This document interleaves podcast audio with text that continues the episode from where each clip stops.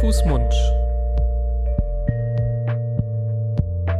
Der Podcast über Kinder- und Jugendmedizin.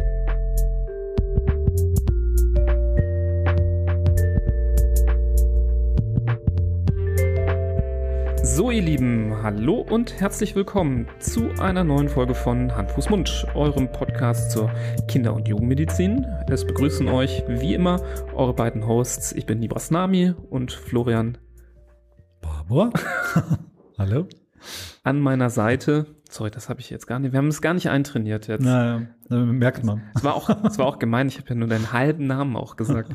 Aber man muss ja immer mal was Neues ausprobieren. So ähm, wir probieren hier natürlich in diesem Podcast, wo wir beide Fachärzte für Kinder- und Jugendmedizin über Themen der Kindergesundheit sprechen, natürlich immer wieder was Neues aus, dadurch, dass wir auch immer wieder ein neues Thema uns aussuchen, um drüber zu sprechen. So heute ein Thema, das tatsächlich, obwohl es seit drei Jahren wöchentlich unsere Folgen gibt, noch nicht besprochen worden ist in diesem Podcast, obwohl es ein Klassiker der Kinder- und Jugendmedizin ist, ähm, ein Klassiker interessanterweise auch sowohl der kleinen Kindermedizin als auch der großen Jugendmedizin, also ähm, für alle Altersklassen relevant und auch für uns Erwachsene auch nicht uninteressant. Ähm, und ja, ein Thema, das auch sehr weitreichend ist von nahezu unbemerktem Verlauf bis hin zu ähm, heftigen Verläufen. Wir reden heute über eine Infektionskrankheit, die typischerweise im Kindesalter auftritt, nämlich die EBV-Infektion, so nennt sich das Virus, oder man kann sagen das pfeifrische Drüsenfieber, oder man könnte auch sagen die infektiöse Mononukleose. Es gibt sehr viele Namen für diese Erkrankungen, es gibt aber auch viele verschiedene Ausprägungen davon. Und deswegen ist es ein ähm, enorm spannendes Thema auch, ähm, das sich auch oft gewünscht wurde. Deswegen ähm, erst recht wichtig, dass wir heute mal darüber sprechen. Ja, und weil es auch einfach ein Thema ist, das ganz viele Menschen betrifft. Das ist jetzt nicht so eine Infektion, bei dem nur jeder Zehnte mal damit in Berührung kommt, sondern wirklich der aller, allergrößte Teil der Bevölkerung hatte schon mal Kontakt mit diesem Virus. Du hast schon gesagt, EBV-Infektion. EBV steht für Epstein-Barr-Virus. Also es ist, es handelt sich eigentlich lediglich um ein Virus, der ähm, oder auch HHV4-Virus genannt. Also es ist ähm, ein Virus, das von Mensch zu Mensch übertragen wird und das ganz mm, ordentlich, würde ich sagen. Deshalb kommt das auch zustande, dass zum Beispiel bei den Erwachsenen, wenn man mal so seine 20er Jahre überschritten hat, dass da die Durchseuchungsrate enorm hoch ist und dass da zwischen 80 und 90 Prozent aller Erwachsenen schon mal mit dem EBV ähm, in Berührung gekommen sind und die Erkrankung, du hast es schon gesagt, vielleicht in Erinnerung haben, vielleicht aber auch nicht. Also es kann sein, dass man das in früher Kindheit ähm, durchgemacht hat, diese Infektion, und man hat es gar nicht mitbekommen. Niemand hat gemerkt, dass das EBV ist.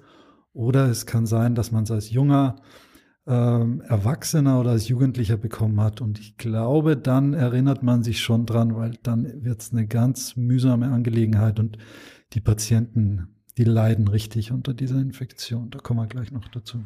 Mhm. Ja, genau. Also je jünger man ist, wenn man diese Erkrankung bekommt oder Kontakt mit diesem Virus hat, desto höher ist die Wahrscheinlichkeit, dass es vielleicht unbemerkt abläuft oder eher so harmlos als Schnupfen, den man nicht weiter äh, zuordnet einer bestimmten Erkrankung. Ich fand es jetzt witzig, dass du gesagt hast, ähm, dass die Älteren, die Jugendlichen sich besonders gut daran erinnern können. Das kann ja nicht nur deswegen sein, weil die Krankheit so schlimm war, sondern vielleicht auch, weil die ja, Entstehung oder die Ansteckung einem besonders in Erinnerung geblieben ist. Du weißt jetzt, worauf ich hinaus möchte ja. und äh, lachst bereits. Ähm, nicht ohne Grund nennt man ähm, diese Erkrankung, also das pfeifrische Drüsenfieber, auch die Kissing Disease im englischen Sprachraum. Das eben schon gesagt, das Ganze wird von Mensch zu Mensch übertragen und gerne eben durch Schmier- und Tröpfcheninfektion. Und das ist eben im Jugendalter ganz besonders das Küssen. Und ähm, deswegen ist es nicht, äh, nicht ganz ähm, ja, unwahrscheinlich, dass wenn ihr jetzt vielleicht einen Teenager zu Hause habt, der EPV hat, ja, der womöglich letztes Wochenende oder vorletztes Wochenende auf einer wilden Geburtstagsparty war, wo ähm, macht man Flaschendrehen heute noch? Ich weiß es nicht mehr. Also schreibt das in die Kommentare.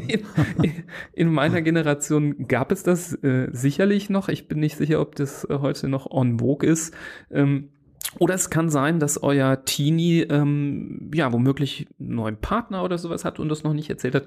Heißt natürlich nicht 100 Prozent, ja. Also es ist jetzt nicht, äh, kann jetzt nicht auf Basis einer EBV-Infektion mit einem Verhör loslegen. Sollte man auch nicht. Ähm, ist ja auch das Privatleben des äh, Jugendlichen.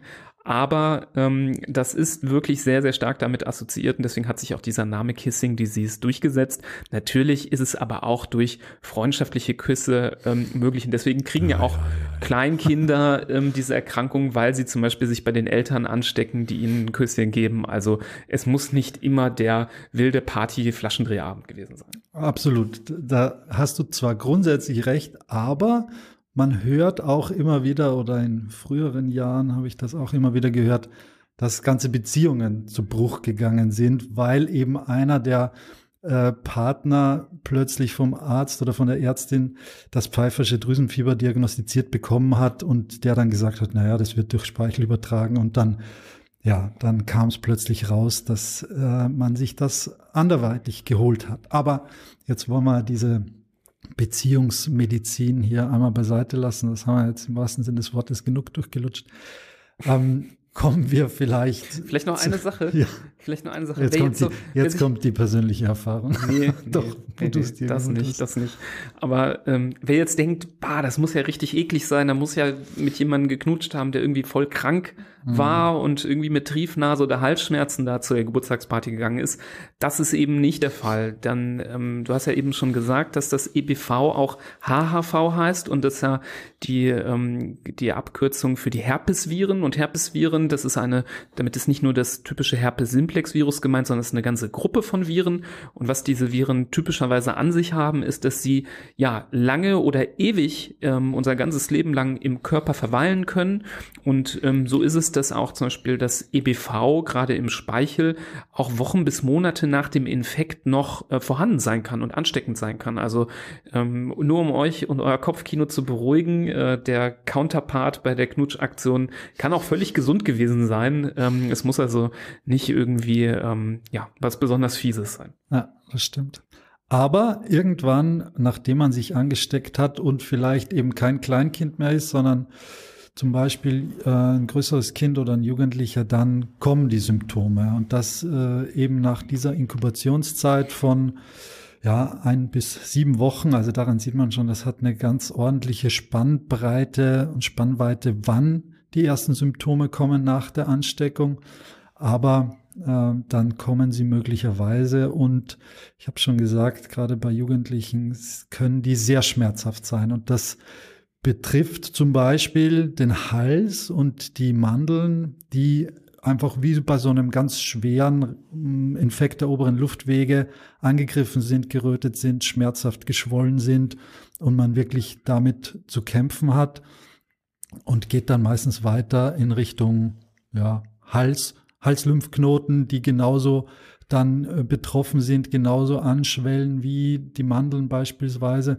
Und das ist auch so ein Charakteristikum äh, vom pfeiferschen Drüsenfieber, dass lymphatische Systeme, wie zum Beispiel die Lymphknoten, wie die Mandeln, wie die Milz auch ordentlich darunter leiden und anschwellen können. Und daran äh, das ist auch ein Punkt, woran wir Mediziner das dann auch festmachen können, ähm, diese Verdachtsdiagnose, wenn zu diesem Infekt der, des Rachens beispielsweise dann wirklich diese Schwellungen dazukommen, das ist schon sehr suggestiv dafür, dass es sich möglicherweise um das Epstein-Barr-Virus handelt.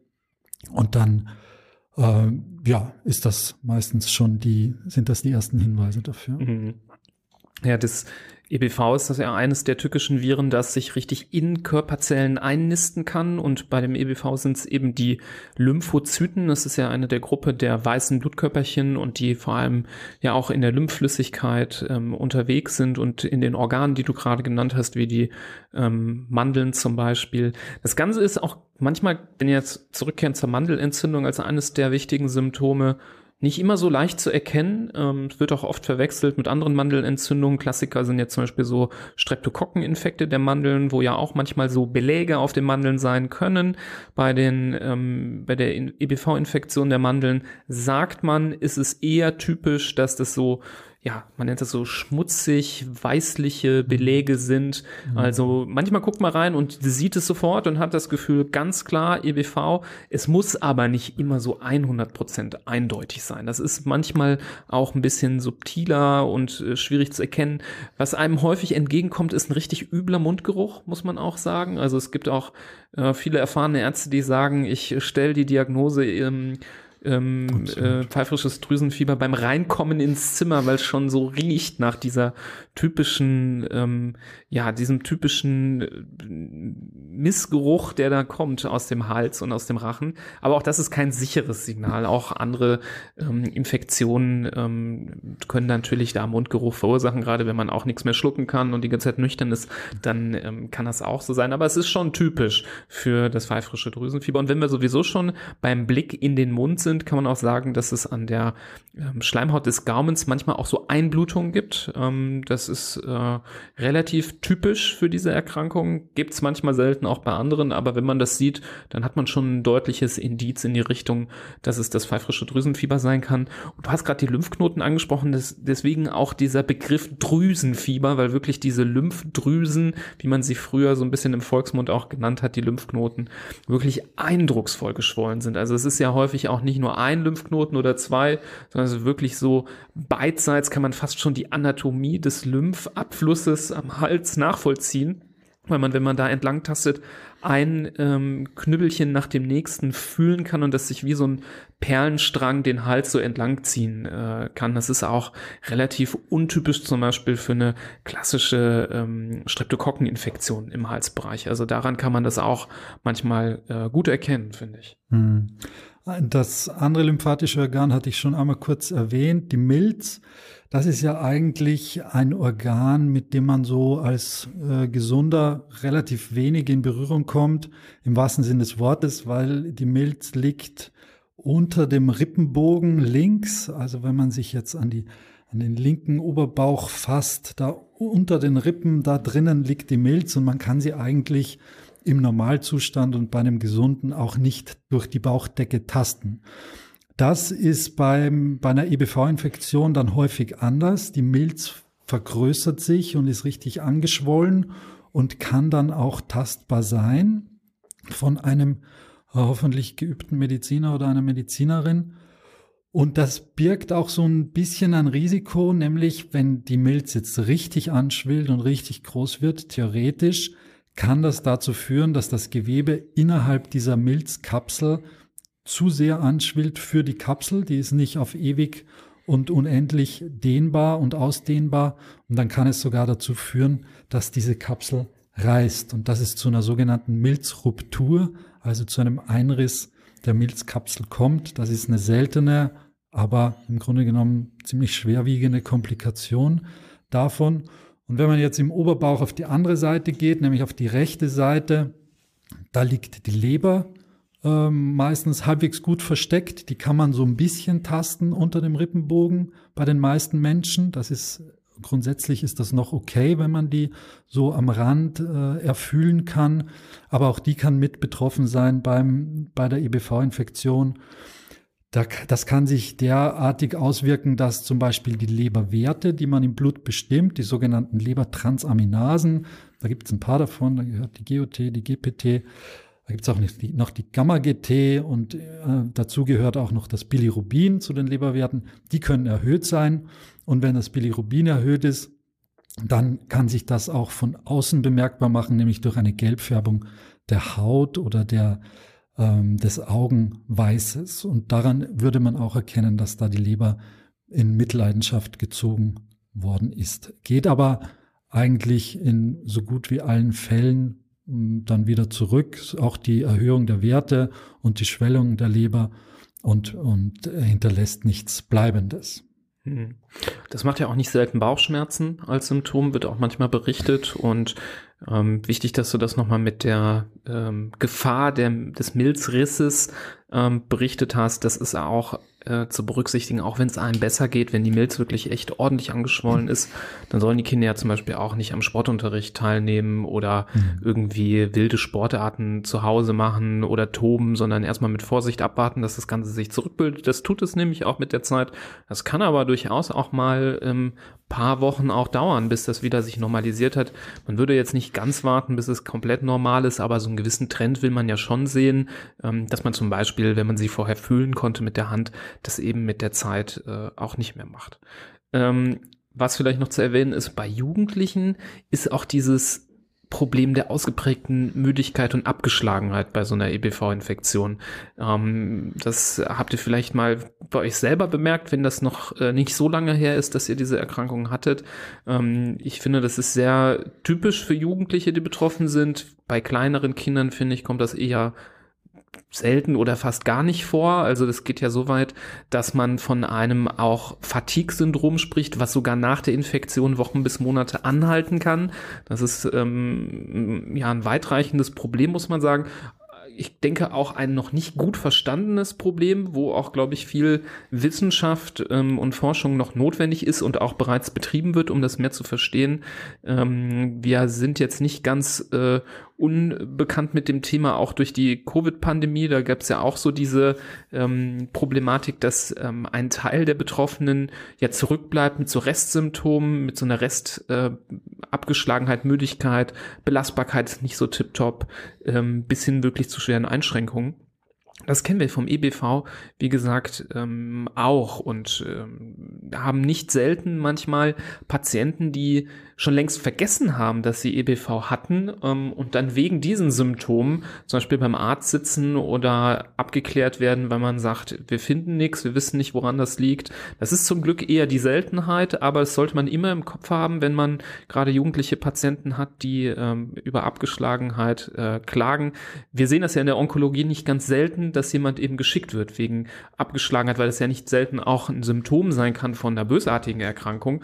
Da können wir häufig äh, die Familien zum Glück beruhigen und sagen, wir haben nichts gefunden, das sieht alles okay aus. Und dann macht man mal einen Test auf EBV-Antikörper und sieht, aha, da gab es mal eine EBV-Infektion. Und ich habe das schon ein paar Mal erlebt, dass dann den äh, Betroffenen eingefallen ist, ja, vor vier Monaten, vor fünf Monaten, da gab es mal dieses pfeifrische Drüsenfieber. Ach so, das kommt daher. Ähm, das wusste ich nicht zum Beispiel. Ähm, also so hat sich das manchmal auch erst im Nachhinein ähm, diese Puzzleteile zusammengefügt. Mhm. Und als ein Symptom oder ähm, Zeichen noch, die, das auftreten kann bei einer EBV-Infektion, würde ich noch anführen, dass das Blutbild einfach durcheinander kommen kann. Und das ist auch ein Grund, warum uns Patienten immer wieder vorgestellt werden mit dem Verdacht zum Beispiel auf eine bösartige Erkrankung, weil die Blutzellen, äh, da die Blutreihen niedrig sind, die Blutplättchen oder die roten Blutkörperchen oder die weißen Blutzellen und das kann ja auch beispielsweise bei einer Leukämie der Fall sein, aber eben auch äh, durchaus möglich sein bei einer IBV-Infektion. Da ist dann natürlich dann die, ja, die Erleichterung immer groß, wenn man mit so einem Verdacht in die Klinik kommt und man dann gesagt bekommt, ja, es ist äh, doch nur das pfeifische Drüsenfieber. Da ist, ist man dann auch, wenn es einem gerade schlecht geht und wenn das Ganze noch ein paar Tage andauert, natürlich sehr froh, dass das nichts mit einer bösartigen Erkrankung zu tun hat. Und ähm, ein Punkt, wie wir auch teilweise auf die Idee kommen, dass es ein pfeifisches Drüsenfieber sein kann, aber das eher unabsichtlich ist, wenn man jetzt, wenn man zum Arzt oder zur Ärztin geht und ähm, da ist nicht ganz klar, worum es sich handelt. Und mit der Mandelentzündung, die auch vorliegt, könnte es ja doch eine bakterielle Mandelinfektion sein oder, oder so eine Tonsillitis. Und deshalb wird dann äh, ein Antibiotikum verschrieben, nämlich im Falle einer Mandelentzündung wäre das dann Penicillin. Ähm, und dann ergibt sich plötzlich bei dem Patienten ein sehr ausgeprägter und unübersehbarer Ausschlag am ganzen Körper mit roten Flecken äh, und so Pünktchen. Und das ist eine ganz, äh, ganz wichtige und äh, ja, eine, eine Reaktion, die häufig auftritt in dieser Kombination EBV-Infektion und Antibiotikum, weil es da zu so einer Aktivierung des Immunsystems kommt in der Haut und dadurch es zu diesem Ausschlag kommt. Das sollte man aber nicht nutzen als diagnostisches Mittel. Also wenn jetzt ein Patient kommt und man denkt sich, oh, das könnte EBV sein, ich gebe einfach mal das Antibiotikum, wenn es einen Ausschlag gibt, dann habe ich die Diagnose gestellt, weil das kann ganz äh, exzessiver Ausschlag sein, der auch über mehrere Wochen und Monate dann so narbenähnliche Stellen hinterlässt. Und das will man nicht, dass, dass man hier was Bleibendes ähm, schafft, nur weil man sich mit der Diagnose nicht so sicher war und weil man glaubt, man kann das auf schlaue Weise lösen. Mhm. Ich glaube, dass es ähm, sehr typisch vor allem für Amoxicillin ist, mhm. ähm, Ampicillin mhm. auch. Ich bin jetzt gerade nicht sicher, ob Penicillin, das ganz klassische Penicillin auch so ein typischer Kandidat ist dafür. Ich bin aber sicher, dass das jetzt nicht ausgeschlossen ist, dass das auch ja. mit dem Klassiker. Also, am, wie du, du meinst, Amoxicillin ist, ist ja das Mittel der Wahl bei einem, mhm. äh, jetzt bei den Mandelentzündungen. Ja. Und das, da sieht man es am häufigsten, weil das Medikament einerseits am häufigsten gegeben wird mhm. und es dann auch zu dieser Reaktion kommt. Ja.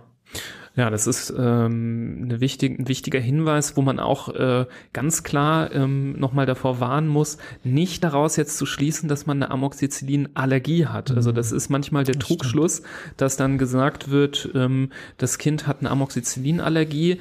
Ähm, es liegt aber nicht am, äh, es liegt halt an dieser komischen Kombination aus EBV und der Gabe dieses Medikaments. Mitnichten ist man dann aber richtig allergisch. Das Problem ist nämlich, wenn man dann ein Leben lang auf Amoxicillin zum Beispiel verzichtet, kann das schon sein, dass man in gewissen Situationen ein nicht so geeignetes ähm, Antibiotikum bekommen würde, was tatsächlich dann auch mal ein Nachteil sein kann. Deswegen muss man das gut auseinanderhalten. Und wenn sich das gut zusammenführen lässt, ähm, zur Not auch mit einer Bestätigung ähm, aus einem äh, Bluttest, ähm, in dem man schaut, war dann da EBV im Spiel? Das sieht man ja, wenn die EBV-Antikörper negativ sind, dann kann man sagen, okay, das ist äh, dann doch wahrscheinlich eine Allergie, wenn sie ähm, vorhanden sind und die müssten ja auch dann die Akutantikörper erhöht sein, also die IgM, dann müsste ähm, das ja zum Glück äh, ja leicht rauszufinden sein, dass es doch keine schwergradige ähm, Allergie ist. Also gerade wenn jetzt hier viele äh, so das im Kopf herumschwirren haben, gerne nochmal äh, drüber nachdenken, ähm, damit man das lieber einmal richtig klärt, als dass es jetzt für immer so eine fragliche Allergie ist, wo sich dann natürlich keiner mehr traut ähm, was zu geben. Mhm. Ich fand es jetzt gut, dass du das nochmal auch erwähnt hast, dass wir auch in der äh, Onkologie so Kinder sehen mit äh, EBV, wo wir zum Glück beruhigen können, weil ich das schon bei EBV eindrucksvoll finde, wie krank man sein kann durch diese Infektion. Also das ist wirklich ein, ähm, ja, bis hin zu äh, Einweisung in die Klinik ähm, schweres Infektionsbild sein kann. Ähm, ich meine, wenn man nochmal überlegt, dass die Lymphozyten betroffen sind, das sind ja die gleichen Zellen, die bei einer ähm, akuten lymphatischen Leukämie ja auch krank sind, dann kann man sich das ja schon gut vorstellen, dass viele der Symptome ähnlich sind ähm, so dass wir häufig ja erst auf oder zumindest auf den ersten Blick nicht sofort sagen können, ja, ist es jetzt was Bösartiges oder ist es ähm, nur in Anführungsstrichen äh, die EPV-Infektion? Aber dank weiterer Tests ist das äh, natürlich Gott sei Dank ähm, auseinander zu dividieren und wir haben das zum Glück häufig erlebt, dass wir da Familien äh, zum Glück auch irgendwie beruhigen können. Nichtsdestotrotz, finde ich, müssen wir es trotzdem erwähnen, dass EBV schon zu den gefährlicheren Viren auch auf Dauer zählen kann, weil EBV auch zu den sogenannten onkogenen Viren gehört. Das ist auch ein Themenbereich, der noch glaube ich, Gegenstand von viel Forschung ist. Man weiß aber, dass EBV schon assoziiert ist auch mit bösartigen Erkrankungen. Ihr erinnert euch an die Folge vielleicht über HPV, die wir gemacht haben, das humane Papillomavirus. Da haben wir ganz klar gesagt, dieses Virus ist sehr, sehr äh, stark assoziiert mit dem äh, Gebärmutterhalskrebs oder anderen Krebssorten, auch bei Männern zum Beispiel. Ähm, wo man sagt, zum Beispiel beim Gebärmutterhalskrebs findet man in nahezu 99 Prozent der Fälle auch ein HPV-Stamm in der Gewebsprobe. Das ist jetzt beim EBV nicht ganz so krass, aber die Erkrankungen, die zum Beispiel assoziiert sind mit dem EBV von der bösartigen Seite, sind ähm, gewisse Lymphomsorten und da findet man schon in 20 bis 50 Prozent der Fälle auch EBV in diesen Erkrankungen. Die Verbindung ist natürlich äh, nicht jetzt so, dass man große Sorge haben muss, nur weil man EBV hatte, dass man sofort eine böse, bösartige Erkrankung bekommt. Um Gottes Willen. Und das ist nicht die Botschaft, die wir mit dieser Folge vermitteln wollen.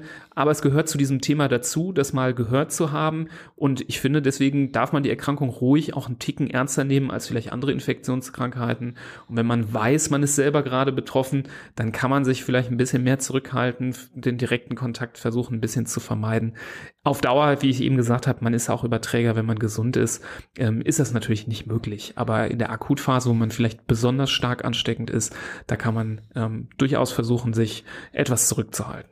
Ja, das ist ein ganz wichtiger Punkt und gehört natürlich auch dazu, zu, zu diesem Virus. Zeigt aber schon das, was wir gesagt haben, vor allem am Anfang, wie hoch die Durchseuchungsrate ist, etc. Man kann sich jetzt nicht davor schützen. Man kann jetzt nicht sagen, oh, ich vermeide jetzt mein Leben lang eine EBV-Infektion. Das wird nicht klappen.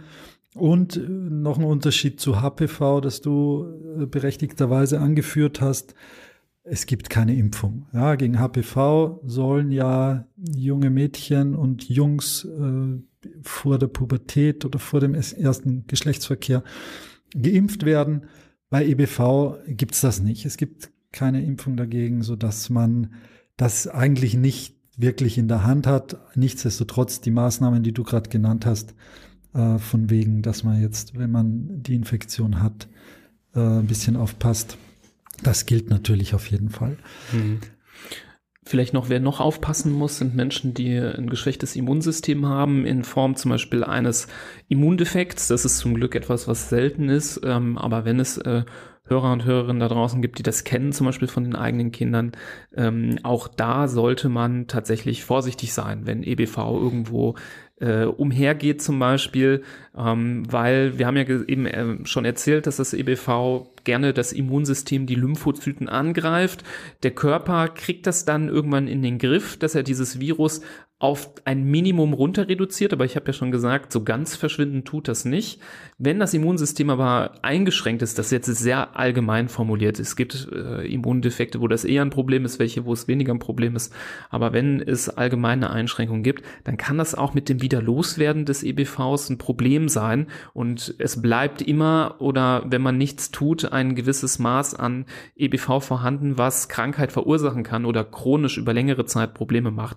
Das heißt, gerade bei Immundefekten müsst ihr bitte vorsichtig sein im Kontakt mit EBV. Das gilt natürlich nicht ähm, in dem krassen Maße für Menschen, die ein normales Immunsystem haben. Dann ist in der Regel EBV ganz normal zu bekämpfen. Und wie gesagt, du hast ja eben angedeutet, ähm, bis so äh, Anfang der 30er Jahre ist man, glaube ich, zu 80 Prozent durchseucht. Und ich glaube, wenn man das 40. Lebensjahr erreicht hat, sind 98 Prozent der Menschen durchseucht mit EBV. Das heißt, früher oder später trifft es einen sowieso. Hm. Auch ohne Flaschen drehen.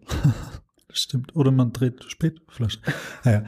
ähm, was wir natürlich auch noch äh, erwähnen müssen und worauf wir eingehen müssen, ist, wie man jetzt zu, dir, zu der Diagnose überhaupt kommt. Wir haben jetzt ganz viele Symptome schon erwähnt und äh, erzählt, wie so ein Patient aussehen könnte, der mit EBV bei, in der äh, Praxis hereinschneit. Jetzt liegt es natürlich am Mediziner und an der Medizinerin, dieses Puzzle zusammenzuführen und äh, sich ein Gesamtbild zu machen. Da gehört zum einerseits, einerseits die klinische Untersuchung dazu, das, was wir genannt haben, in den Mund gucken, den Rachen inspizieren, die Lymphknoten abtasten, den Bauch abtasten auf vergrößerte Organe, gucken, ob es irgendwo einen Ausschlag gibt oder nicht.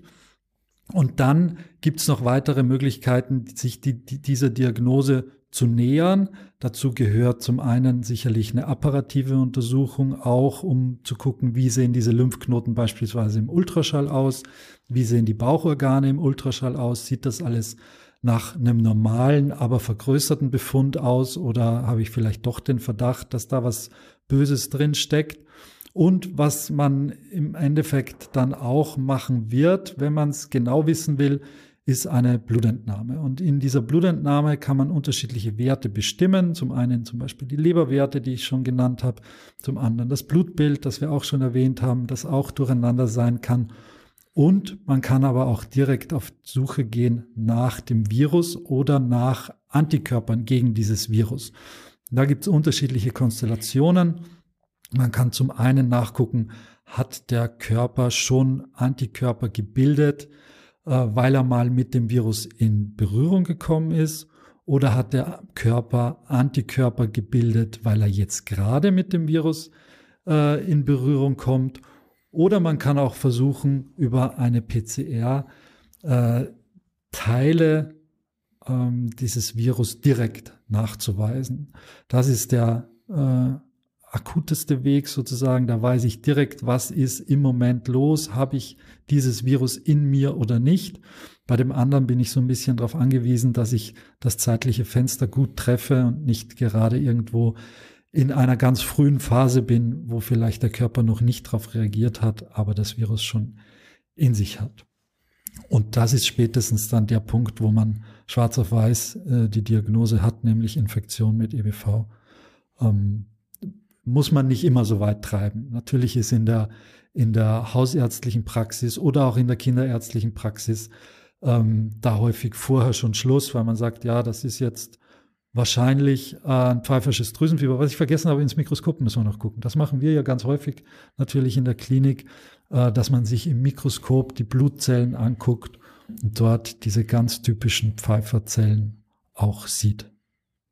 Ja, ja, ich glaube, man kann trotzdem äh, zusammenfassen, dass wahrscheinlich in der Praxis ähm, außerhalb der Kliniken in den aller, allermeisten Fällen die Diagnose komplett ohne äh, Blutabnahmen und weitere Tests gestellt wird, sondern rein aufgrund der typischen Symptome, der typischen Belege auf den Mandeln oder dem typischen ähm, Ausschlag oder dem typischen Lymphknotenschwellungen.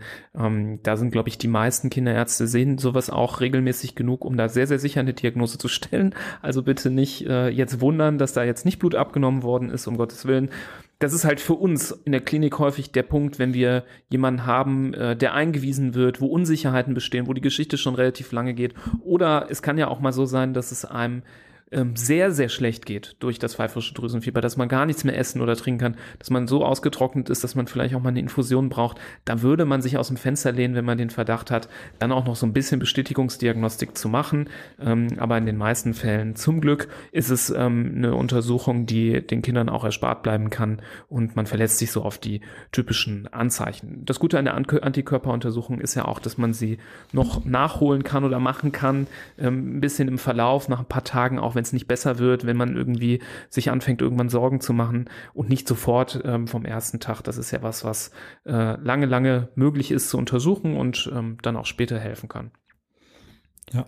Und was auch ein Grund ist, warum man es dann vielleicht nicht an die diagnostische Spitze treibt, ist die Konsequenz, die das Ganze hat, nämlich es gibt kein explizites äh, Medikament jetzt in der für die Normalbevölkerung, gegen das Virus bei dieser Infektion. Also es, man gehört ins Bett, man soll sich schonen, man soll genug trinken und alles. Aber es ist nicht so, dass einem jetzt, wenn die Diagnose nicht felsenfest steht, schwarz auf weiß, dass einem dann irgendein Medikament vorenthalten wird oder so, weil das gibt's in dem Sinn nicht. Und deshalb begnügt man sich auch häufig mit einer sehr guten und äh, gefestigten Verdachtsdiagnose. Ja, Genau. Symptome lindern, deswegen ist häufig zu Hause einfach die Bettruhe angesagt, einfach die Füße hochlegen, Fieber senken, gegen die Schmerzen was tun und ähm, dann ist das Ganze meistens in ein paar Tagen auch überstanden. Kann auch mal zwei, drei Tage länger dauern als gewohnt von anderen Infekten. Das ist nicht untypisch, dass sich das auch mal ziehen darf. Ähm, da kann das Kind ruhig mal auch am Anfang der Woche bis zum Ende der Woche krankgeschrieben werden. Das ist ähm, in aller Regel auch notwendig, um so einen Infekt auch äh, zu überstehen. Gerade wenn es ein bisschen ältere Kinder sind, die dann doch ein bisschen mehr auch laborieren am EBV. Das sei denen also dann vergönnt, wirklich eine Pause einzulegen. Weil sonst gibt es, wie du gesagt hast, keine bewährten Mittel. Genau. Und weil, warum ich so rumgedruckst habe mit Normalbevölkerung und Medikament, es gibt also gerade auch in unserem Bereich, in der Onkologie, wenn es jetzt eine schwere EBV-Infektion zum Beispiel bei einem äh, Patienten mit schlechtem Immunsystem gibt, dann gibt es schon Medikamente, die diese Viruslast senken. Das heißt, die äh, einfach dafür sorgen, dass weniger von dem Virus im Körper rumschwimmt. Dafür ist es allerdings nötig, die Zellen, in denen das sich das Virus aufhält, und das sind normale Blutzellen, die B-Zellen, dass man die reduziert. Das heißt, ich habe ein Medikament, das mir selektiv gewisse Blutzellen kaputt macht und dafür sorgt, dass die weniger werden und dadurch gibt es auch weniger Virus im Körper. Und anhand dieser Schilderung lässt sich schon raushören, dass das nichts für Otto Normalverbraucher ist und nichts für eine normale Infektion, sondern wirklich nur in Ausnahmefällen, wo das Gesamtkonzept, also inklusive zugrunde liegender Erkrankung, dafür spricht. Gut, dann glaube ich, haben wir das Thema ganz gut umschifft mittlerweile und einen guten Überblick zusammengefasst, was ihr wissen solltet über IBV pfeifrisches Drüsenfieber oder auch infektiöse Mononukleose genannt. Ähm, wir hoffen, es konnten alle eure Fragen, falls ihr schon hattet, zu dem Thema geklärt werden. Ähm, leitet die Folge gerne weiter, wenn ihr vielleicht jemanden im Umfeld habt, der mit dem Thema gerade Kontakt hatte und ähm, davon profitieren könnte, hier ein bisschen mehr Informationen zu bekommen. Gab es Aspekte, die noch unklar sind, dann äh, schreibt uns doch gerne auch über Social Media oder ähm, eine E-Mail an info.handfußmund.de, dann versuchen wir das nochmal nachträglich zu klären. Hört auch in unsere anderen Folgen von Handfußmund, die ihr in ähm, natürlich allen Podcast-Plattformen abrufen könnt.